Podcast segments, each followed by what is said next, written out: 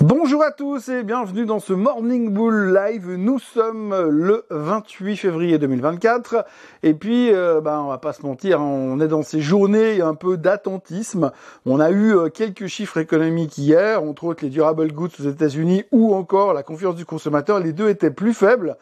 L'un dans l'autre, eh bien, les marchés n'ont pas fait grand-chose. Hein. Le Dow Jones termine légèrement en baisse, le S&P légèrement en hausse. En Europe, c'est légèrement meilleur, mais c'est pas non plus l'euphorie.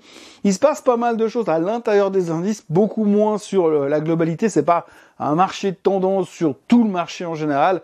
On est un petit peu en zone d'attente et puis on attend de voir surtout bah, le PIB qui va sortir cet après-midi aux États-Unis et puis demain, bien sûr, le fameux chiffre de l'inflation. On a également eu euh, deux personnes de la Fed qui ont parlé hier et ce sera en gros, ça a été en tout cas une des euh, questions principales. Mais ça n'a pas eu d'impact. Hein. On reviendra aussi sur le sujet des taux. Parce que c'est le gros truc du moment et c'est euh, là qu'on cherche à savoir quel sera euh, le step suivant. Même si on commence à comprendre gentiment qu'a priori la baisse des taux, c'est pas non plus la priorité principale des autorités américaines.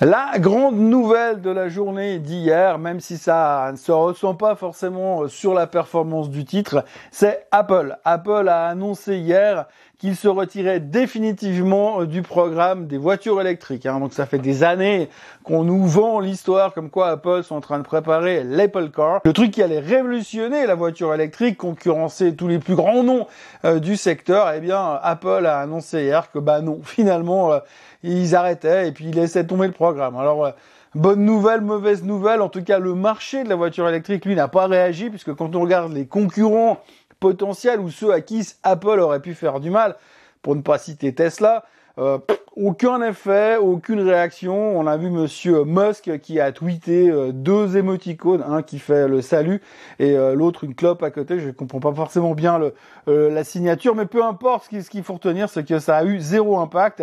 le seul impact que ça a eu, c'est que ça a généré un tout petit rebond sur le titre intraday quand ils ont annoncé la nouvelle, mais surtout pour la pure et simple raison qu'ils ont annoncé que l'un dans l'autre, tout le staff qui s'occupait de l'Apple Car allait déplacer pour développer des projets sur l'intelligence artificielle. Et donc forcément, quand vous annoncez des trucs pareils, c'est toujours positif. Donc, petite nouvelle positive pour Apple, ce qu'il faut surtout retenir, c'est qu'elle tient extrêmement bien son support des 180 dollars.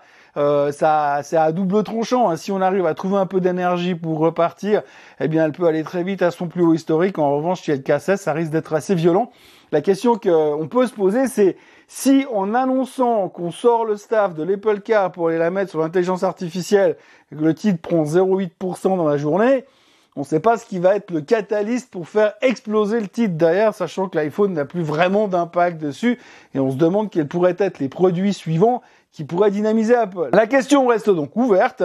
Néanmoins, Apple tient bien ses supports pour l'instant. L'autre titre de la journée, c'est une boîte qui s'appelle Viking Therapeutics. Alors Viking Therapeutics, probablement que vous la connaissez pas forcément, à moins que vous soyez à fond dans les biotechnologies. Mais Viking Therapeutics a annoncé hier que son médicament, euh, le VK2735, euh, marchait très très bien en phase 2. Alors vous me direz, présenté comme ça, qu'est-ce que ça veut bien vouloir dire? Eh bien ça veut dire que la deuxième phase d'évolution et de test du médicament, le VK2735, fonctionne très bien.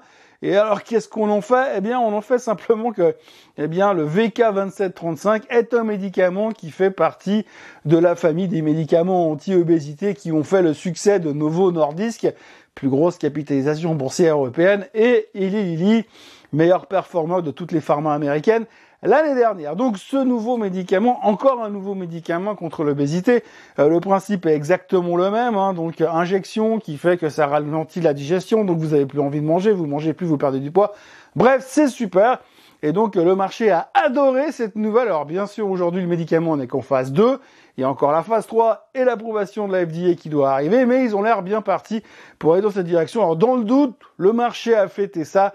Le titre a pris 104%. Oui, 104% parce qu'aujourd'hui, on fait pas les choses à moitié, on n'est pas là pour rigoler. On est là pour vraiment s'amuser et on s'amuse et puisque, eh bien, ça a été fêté dignement par le marché. Alors, Encore une fois, ils vont pas gagner de l'argent immédiatement, ils sont plus en phase de dépenses pour l'instant.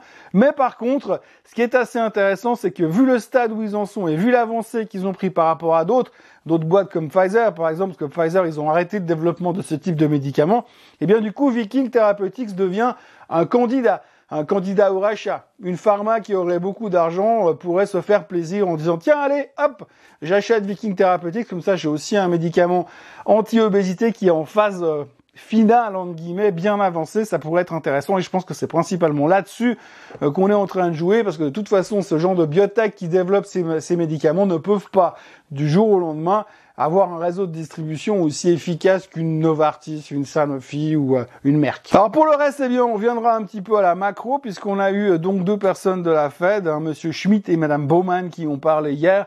Grosso modo, les deux ont eu plus ou moins le même discours. Ils ont dit qu'il n'y avait absolument pas d'urgence à baisser les taux.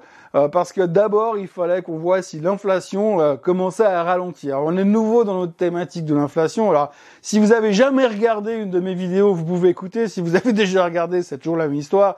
On est en train de se dire, est-ce que l'inflation est en train de ralentir ou de repartir? Le, le, CPI nous dit pour l'instant que ça repart à la hausse, mais on nous a dit que le CPI, c'était de la daube et qu'il fallait se concentrer sur le PCE. Le PCE, ça sera demain. Donc en fonction des chiffres qui vont sortir demain, les gens vont se dire, ah oui, ils pourront baisser les taux, ou alors, ah bah la baisse des taux, on la verra peut-être en 2025. Donc euh, nous, on est un peu comme ça, un très tranché dans nos prises de décision. Donc on va voir un petit peu ce qui va sortir du PCE, mais en gros, le message des membres de la Fed aujourd'hui pour aujourd'hui, enfin hier pour hier, parce qu'aujourd'hui, il y aura deux autres, Bostich et Williams, qui vont également parler. Le message, c'est il n'y a pas d'urgence de baisser les taux tant que l'inflation ne montre pas vraiment des signes de faiblesse et qu'idéalement, en même temps que l'économie ne montre pas non plus euh, une croissance euh, trop extensive. Donc du coup, on va voir le PIB cet après-midi, le PCA demain. Donc autant vous dire que par rapport à ces deux chiffres, on va se faire une espèce de mayonnaise et puis se faire des théories sur ce qu'éventuellement peut-être la Fed pourra faire. Ce qu'on fait d'ailleurs depuis 4 mois et ce qui nous a fait monter de 25%. Euh, et jusqu'à maintenant, hein, pour l'instant, on a fait de projets. Je vous rappelle avec une baisse des taux qui était agendée en mars, qui pour l'instant, bah, elle est toujours pas là et visiblement c'est pas pour demain. Après vous l'avez vu, bah, les marchés sont un petit peu suspendus euh, à haute altitude. On a fait une très belle performance ces dernières semaines. On va pas revenir sur les raisons de cette très belle performance puisque l'AI a pris euh, le relais de la théorie des baisses des taux.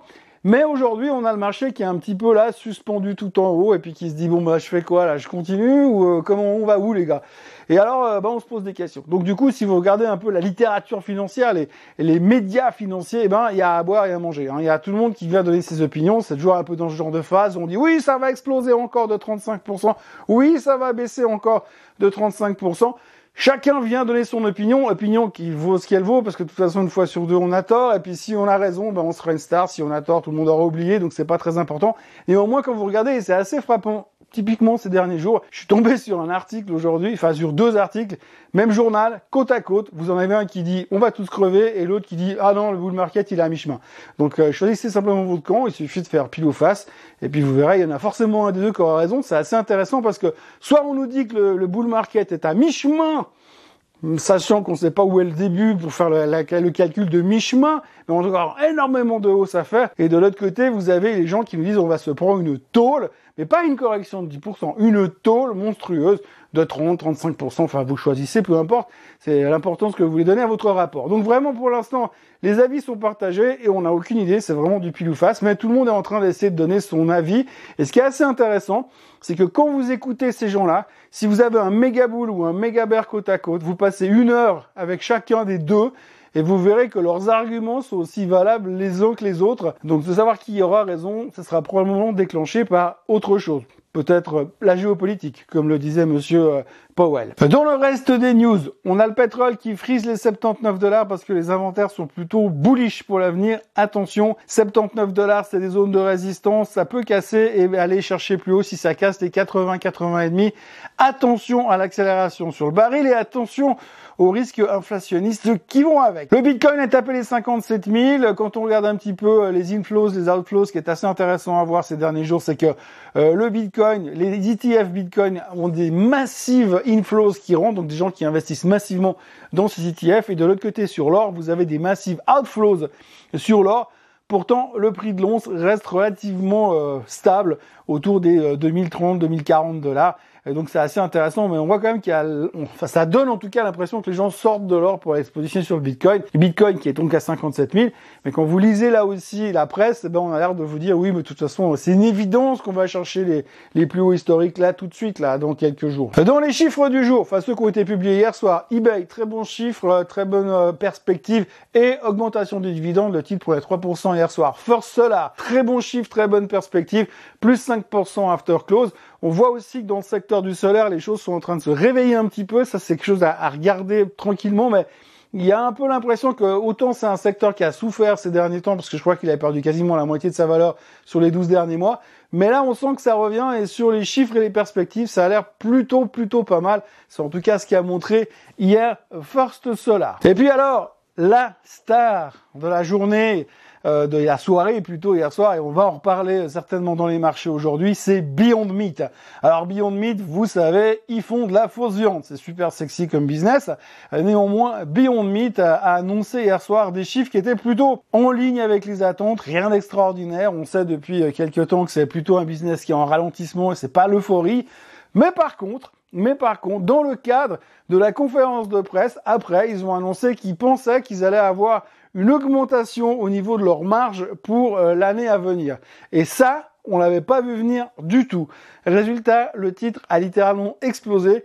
Et le mot exploser est un faible mot puisqu'à un certain moment de l'after close hier soir après 22 heures, le titre se traitait à plus de 100% de hausse et il termine la période after close en hausse de 75%. Donc normalement cet après-midi, euh, Beyond Meat devrait ouvrir en hausse au moins de 75%. On voit qu'on fait pas les choses à moitié et encore, ils ont même pas annoncé un partenariat avec Supermicro. Et puis on terminera avec le feuilleton du moment, hein, puisque c'est euh, l'histoire de Monsieur Macron euh, qui a plus ou moins déclaré la, guerre à Poutine en disant qu'il n'excluait pas d'envoyer des troupes au sol. La totalité quasiment des, des politiciens européens ont dit qu'ils n'étaient pas du tout d'accord avec ce que disait Macron. Il y a aussi Monsieur Biden qui est dans les feux des projecteurs parce que il y a un sénateur américain qui a demandé à Kamala Harris, la vice-présidente, d'invoquer euh, un article de la Constitution américaine, j'ai oublié lequel, le numéro du qui exactement, je crois que c'est le 25 ou un truc comme ça, qui permet au vice-président de demander la destitution du président pour des raisons d'incapacité de santé.